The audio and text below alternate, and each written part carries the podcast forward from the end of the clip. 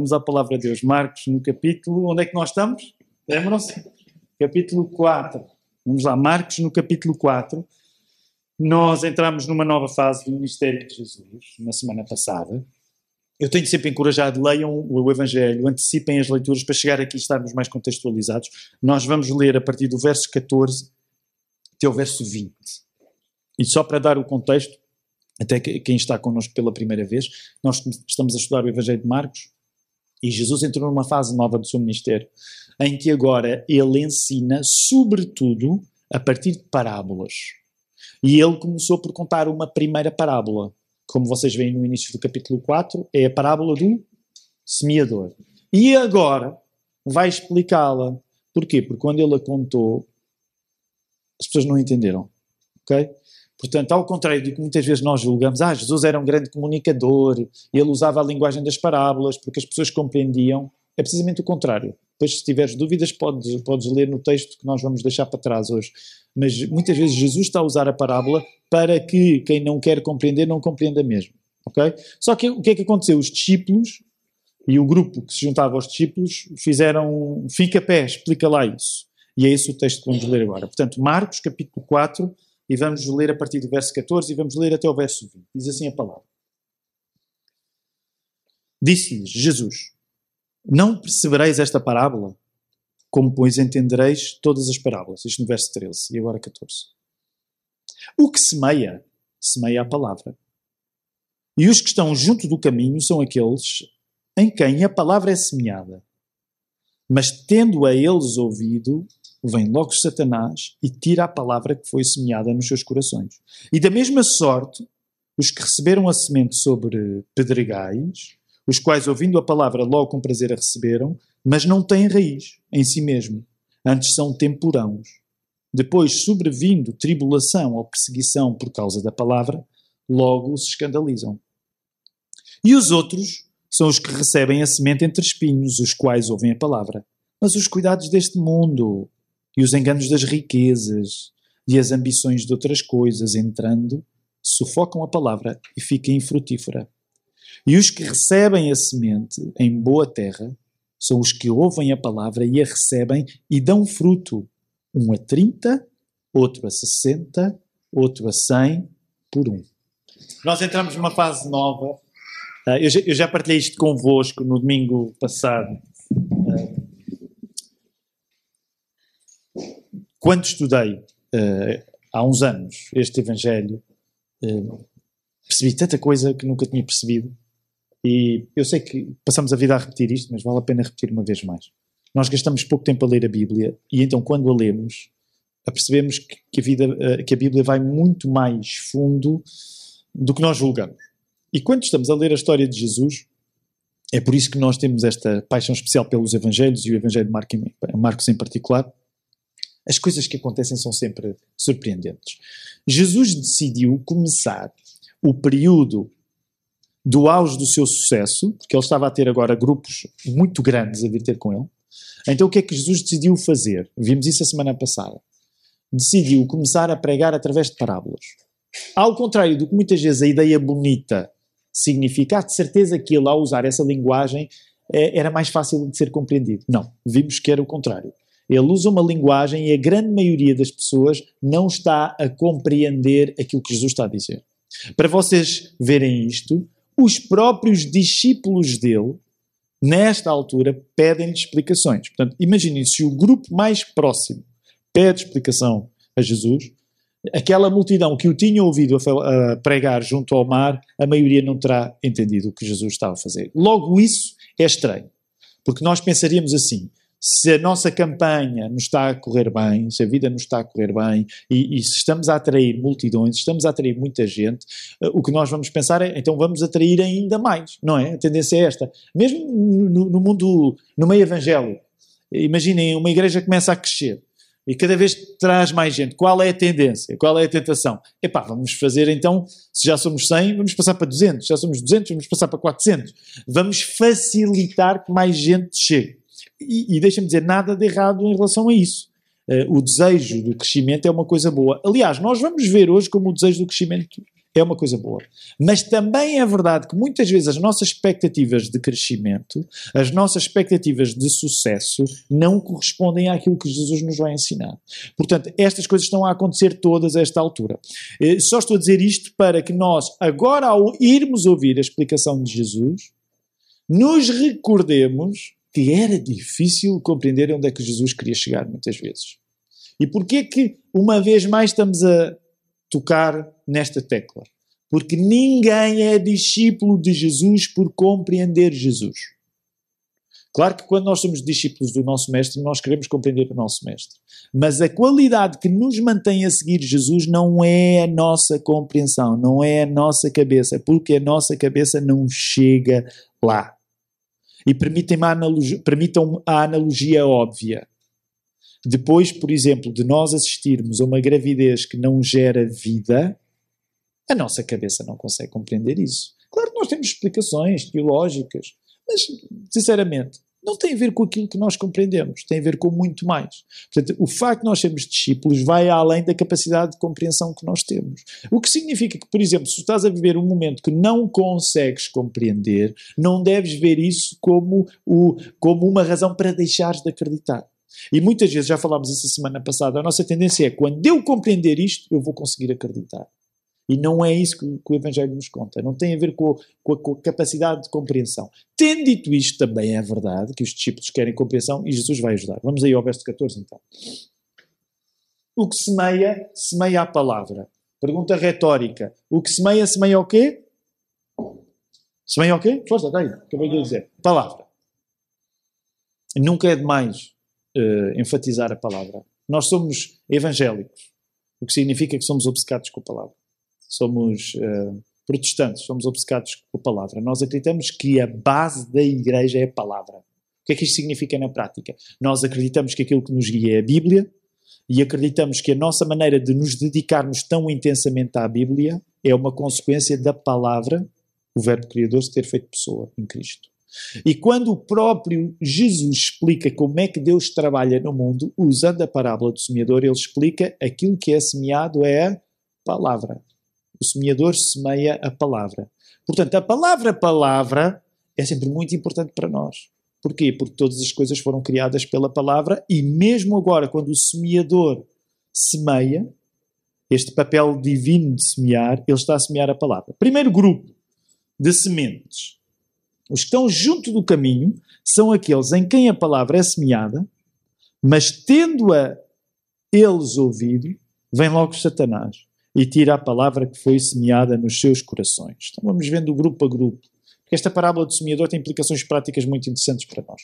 Para já, reparem nisto: todos os terrenos que vão ser aqui mencionados, todos os tipos de terrenos que recebem a semente, que é a palavra, todos recebem, ok? Portanto, não se está aqui a falar de terrenos em que a palavra não foi recebida. Logo, isso deve-nos fazer, eh, deve chamar a nossa atenção todos os casos que são aqui mencionados são casos que, de uma maneira ou outra, as pessoas receberam a palavra. Não se fala de terrenos que não receberam a palavra. Agora, o que se vai falar é que os terrenos recebem a palavra de maneiras diferentes. E em relação a isto, este primeiro terreno, como diz o verso 15, o que é que acontece? São aqueles em que a palavra é semeada, mas tendo eles ouvido, vem logo Satanás e tira a palavra que foi semeada no seu coração. O que isto quer dizer também é que há uma intromissão do diabo. O diabo entra, certo? O diabo entra e estraga alguma coisa.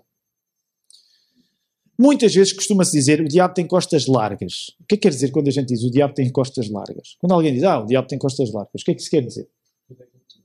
A gente diz, é, foi o diabo. Como quem diz, eu até sou uma boa pessoa, mas o diabo veio e, e, e o diabo tem costas largas. Repara, o intuito do diabo aqui aparecer nesta parábola não é tu dizeres, olha, culpa ao diabo não tens culpa nenhuma. O intuito não é esse, mas é de facto lembrar-te que na vida não há condições neutras. Tu nunca vives num estado neutro. No mundo espiritual não há estados neutros. Tudo na tua vida pode ser equiparado, neste sentido, a um terreno onde, apesar de tu receberes a palavra, não és só tu o único que está no jogo. Há outras coisas em jogo. E uma das coisas que existe em jogo é o próprio Satanás. Nós, como cristãos evangélicos, acreditamos mesmo em Satanás. Okay? Não achamos que é uma força impessoal. Nós acreditamos mesmo que Satanás é aquele anjo que caiu e se rebelou, e à custa da rebelião dele, à custa da rebelião dele, convocou outros que com ele caem. O mal, de alguma maneira, começa a existir no mundo e mais tarde vai chegar aonde? Já não apenas anjos, vai chegar aonde? O mal. Vai chegar aonde? Vai chegar a nós, pessoas. A Bíblia não se preocupa em explicar esta história com muito detalhe. Portanto, imagina, ah, eu quero perceber como é a origem do mal. Sabes, é difícil que vais perceber porque a Bíblia não tem uma preocupação em explicar-te. O que não quer dizer que não diga nada sobre o assunto. Mas uma das coisas que tu precisas de entender é que quando é da tua vida que se está a falar, tu nunca vives em condições completamente neutras. Uma das maneiras que muitas vezes é usada para explicar aquilo que não nos ajuda na nossa vida é falar no mundo, na carne e no diabo. Nunca ouviram falar nessa tríade? Mundo, carne e diabo. O mundo o que é que quer dizer? Força. Isto é para responder. O que é que é o mundo, nesse sentido? Portanto, é uma coisa que não te ajuda. O mundo, em, em que sentido é que o mundo aparece como algo que não te ajuda? Força. Sistema terreno caído. Sistema terreno caído. Aliás, por exemplo, é interessante, porque se tu fores, por exemplo, para o Evangelho de João, uh, muitas vezes o primeiro verso que nós decoramos na vida foi o primeiro verso que eu decorei na Bíblia, foi João 3, 16. Porque Deus amou o mundo de tal maneira que deu o seu Filho unigênito para que todo aquele que nele crê não pereça, mas tenha a vida eterna. Primeiro verso que eu decorei. E, por exemplo, aí a palavra mundo não tem uma conotação negativa. Mas o mesmo evangelista João depois vai usar a palavra mundo com conotações negativas. Nas, nas suas cartas, por exemplo, João vai dizer que quem, anda, quem ama o mundo não ama Jesus. E às vezes nós ficamos, então, mas espera aí, mas Jesus ama o mundo, mas como é que depois o mesmo João diz aquilo? Tens de perceber o contexto. Mas neste sentido, quando se fala no mundo, é o mundo em termos de a criação caída. O mundo não te vai ajudar, porque tu não vives em condições neutras. Tu, no teu dia a dia, se fores esperar que o mundo te ajude, estás mal. Também é isso que está em causa aqui. Não há condições neutras. O mundo não te vai ajudar. O que é que é carne? Mundo, carne e Satanás. O que é que é mundo? O que é que é carne? Quando se fala na carne, o que é que é carne? É quem, não? Somos nós, é a nossa velha natureza, a minha carne. Quando a pessoa diz a minha carne, eu sei, imagina, tu não cresceste no meio evangélico, começas a dar-te com evangélicos, a tua vida piora, claramente. Aí começas a dizer, este pessoal fala de uma maneira, a carne, a carne, e tu provavelmente só pensas carne no prato, mas o que é isto da carne, que é isto? Uh, e, e, é estranho, eu sei que é estranho. Aliás, deixa-me dizer bem-vindo ao mundo estranho que nós evangélicos somos, porque é assim que Deus nos salva, com sentido de humor, e tu passas a pertencer a um, mundo, a um povo louco. Mas a carne quer de facto dizer a nossa velha natureza, a nossa, a nossa natureza antes de Jesus nos ter redimido. Portanto, o mundo não te ajuda, tu não estás em condições neutras, porque o mundo não te vai ajudar. A tua velha natureza não te vai ajudar e Satanás não te vai ajudar. É essa tríade que é a nossa adversária o mundo, a carne e o diabo. E aqui é o que tu vês. Estas pessoas receberam a palavra, mas o diabo foi rápido e elas foram lentas. Então o que é que acontece? Verso 15: Satanás logo tira a palavra que foi semeada nos seus corações. E olha, olha a maneira como verso, a linguagem verso 16. E da mesma sorte que os que recebem a palavra sobre pedregais, os quais, ouvindo a palavra, logo com prazer a recebem. Já começou a entrar no, no, no, segundo tipo. Estes agora voltam a receber a palavra, todos eles recebem a palavra, mas estão sobre pedregais. E não têm raiz em si mesmos. Antes são temporão. Depois, sobrevindo tribulação ou perseguição por causa da palavra, logo se escandalizam. Tu, tu, qual é a ideia que tu fazes da palavra temporão? Já estamos no segundo terreno. O que é, que é uma coisa tem, temporã? É uma coisa passageira. Muitas vezes pode até ser uma coisa que gera fruto fora do seu tempo. Imagina, eu não sei qual é a época das laranjas, mas vocês vão de saber. Qual é a época das laranjas? Em Portugal, pelo menos. Agora, não é? Bem parecido. Ah, imagina. Mas por alguma razão, no outono elas estavam a aparecer. Diziam, ah, as laranjas chegaram mais cedo. Lá em casa nós até temos, a Ruth comprou um, não é um calendário, mas é uma coisa que tem os frutos da época. Então, conforme a estação é, a prima, é, é, é o mês, né? então vão aparecendo os frutos. O que é que está em causa nestes? Eles são temporãos, é até aquela ideia de que a palavra é recebida e muitas vezes até o pessoal, permitam-me dizer assim, o pessoal até dá fruto precoce, prematuro. E agora sejam sinceros, nós hoje temos de pensar nestes terrenos bem primeiramente, uh, pensando em nós, mas também podemos pensar nos outros. Tu eventualmente já viste isto acontecer. Já viste pessoas que receberam a palavra rápido e começaram logo a falar e deram fruto logo, imediato. Mas o que é que acontece? Acontece o que Jesus diz: não tem raiz em si mesmo. Antes são temporão, temporãos. Depois, sobrevindo a tribulação ou perseguição por causa da palavra, logo se escandalizam. Há aqui uma parte que nós preferíamos que, que, que não fosse, mas é: haverá sempre oposição. Oposição é uma parte fundamental de tu encontrares Cristo. A oposição que tu vais receber do mundo, a oposição que tu vais receber da carne, a oposição que tu vais receber de Satanás.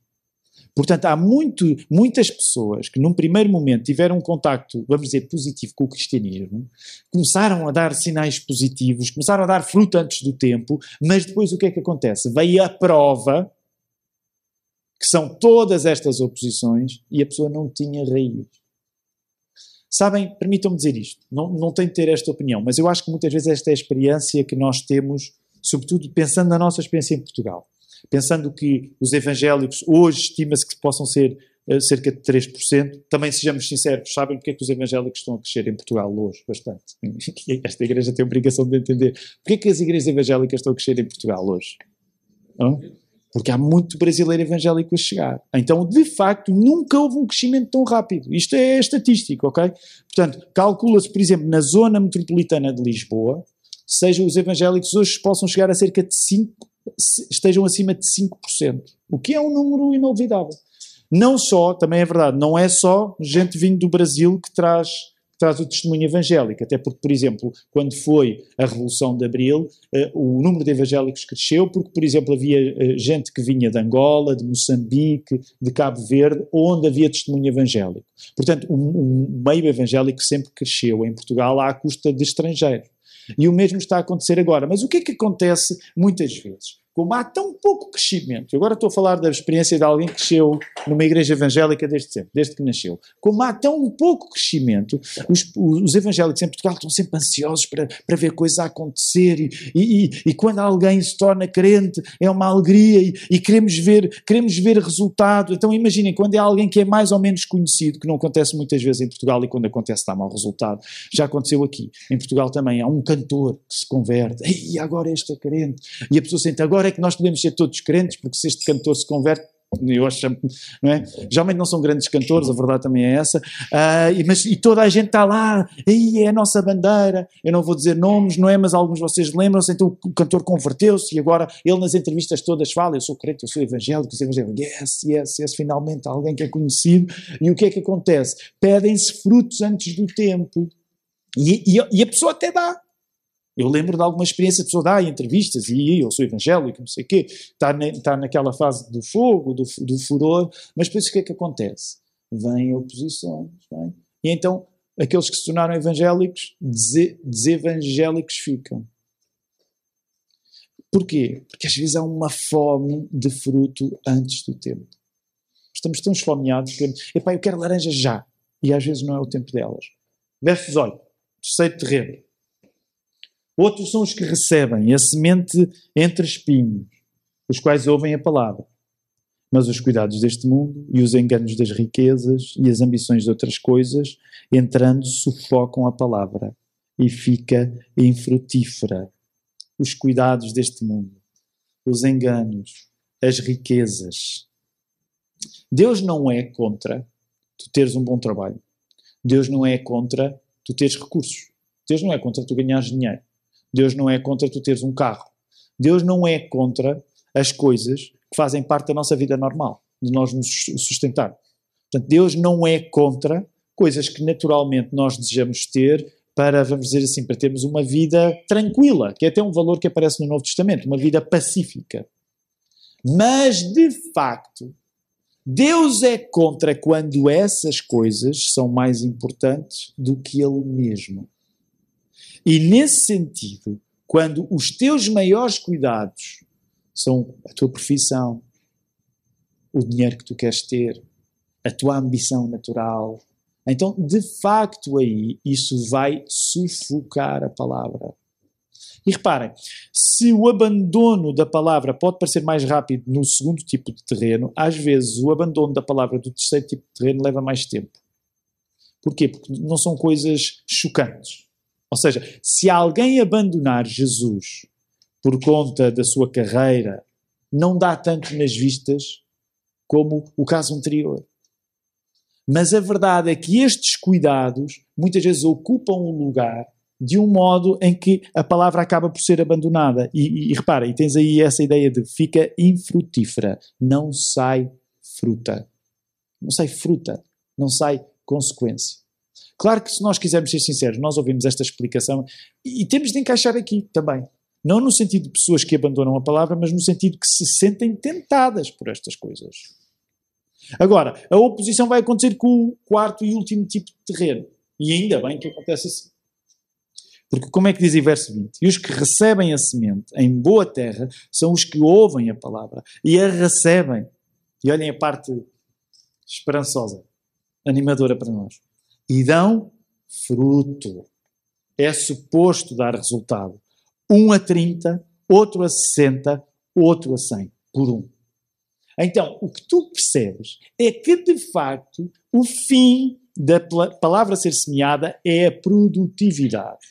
Sabes, em João 14 e João 15, eh, Jesus também fala acerca disto. Acerca de dar fruto.